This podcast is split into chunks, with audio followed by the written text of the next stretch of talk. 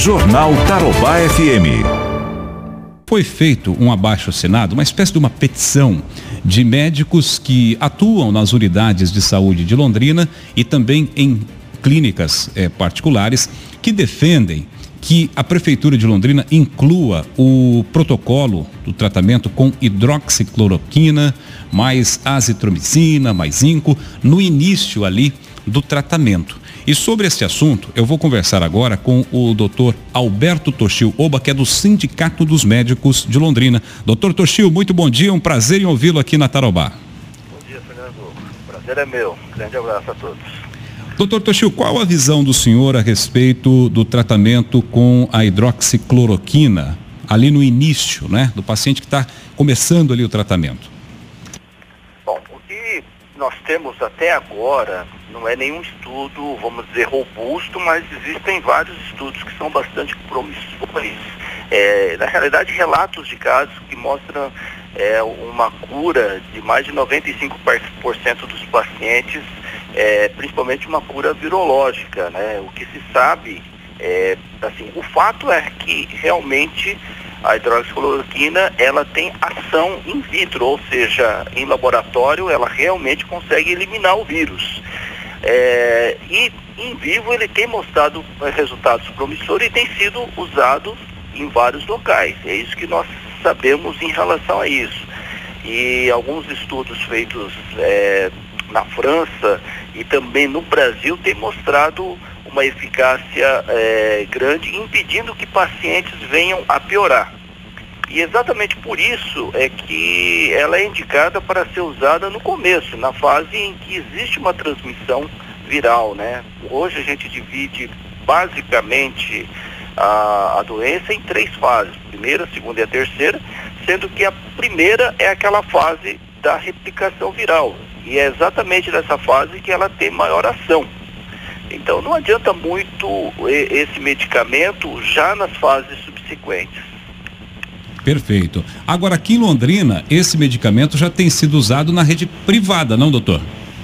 Sim, não só em Londrina, mas como em, em muitos, muitos locais tem sido usados, e inclusive é uma das maiores redes é, é, de, de planos né, de saúde é, especializado em plano de saúde para pessoas já é, sênior, né, que chama pessoas é, idosas, que é a Prevent Senior, ele vem fazendo uso é, numa fase bastante precoce, é, inclusive por telemedicina, é, apenas é, com base nos sintomas do paciente, ele entra em contato com o médico, o médico é, faz a avaliação e baseado na avaliação ele já prescreve a medicação por telemedicina e também a, os exames laboratoriais necessários e o paciente começa a fazer uso do, da medicação já nos primeiros dias. É, o ideal seria que comece antes do terceiro dia do início dos sintomas. Perfeito. Agora, se nós temos aqui em Londrina, né, uma petição, um abaixo assinado aí, significa que na rede pública, ou seja, nas UPAs, nas unidades que a prefeitura destacou para o atendimento daqueles pacientes que têm os primeiros sintomas e tudo mais, isso não está sendo usado, né, doutor? Exatamente, é exatamente por isso que os médicos é, estão entrando com, com esse pedido. Isso é uma, não é uma, não tem nada a ver com o sindicato, sim, foi sim. sindicato que foi uma foi uma, uma reivindicação, um abaixo assinado dos próprios médicos e particularmente, e, essa é uma opinião minha, penso que é muito, muito acertada, uma vez que é, é dever do médico é, todo o esforço em prol do paciente. E, e vários médicos estão vendo que realmente, se você for pensar hoje, nós não temos cura para o Covid-19. Não existe cura, não existe vacina, não existe nenhum medicamento é, super eficiente contra é, essa virose. É diferente, por exemplo, do H1N1 que H1N1, H1N1 tinha uma mortalidade muito maior, uma transmissibilidade muito alta e é, só que tinha um, um, medicamento, que é o oseltamivir, que tinha uma eficácia muito alta, principalmente se usado nos primeiros dias. A hidroxicloroquina aparece com essa perspectiva, mas parece haver uma resistência muito grande por vários organismos é, quanto ao uso da hidroxicloroquina. Nós não sabemos exatamente por quê, mas imaginamos.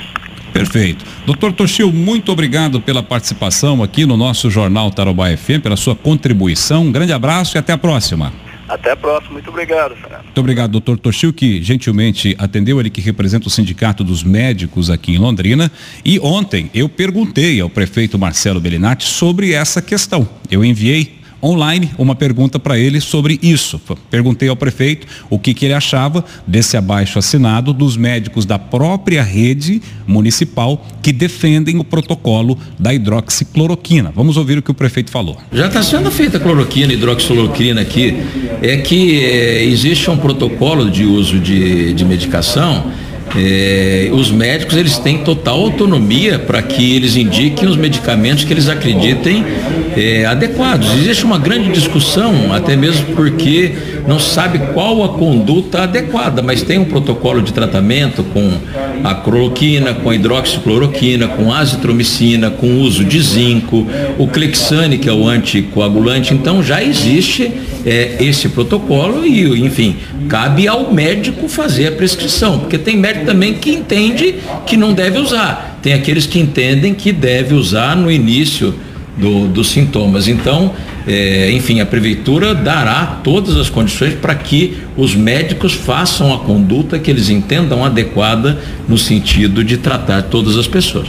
Aí o prefeito Marcelo Bellinati e eu também entrei em contato ontem com o Hospital do Coração, porque o Hospital do Coração foi inclusive contratado né, pela prefeitura lá com leitos de UTI para os pacientes que necessitam de UTI e perguntei lá para o Hospital do Coração, para a assessoria de imprensa, eles estavam utilizando esse protocolo. Aí a resposta foi a seguinte: cada paciente é tratado individualmente, acompanhado por médicos infectologistas, intensivistas e pneumologistas. Os profissionais médicos prescrevem a hidroxicloroquina e os outros medicamentos de acordo com a avaliação clínica e protocolos científicos. A decisão da conduta fica a critério do médico responsável.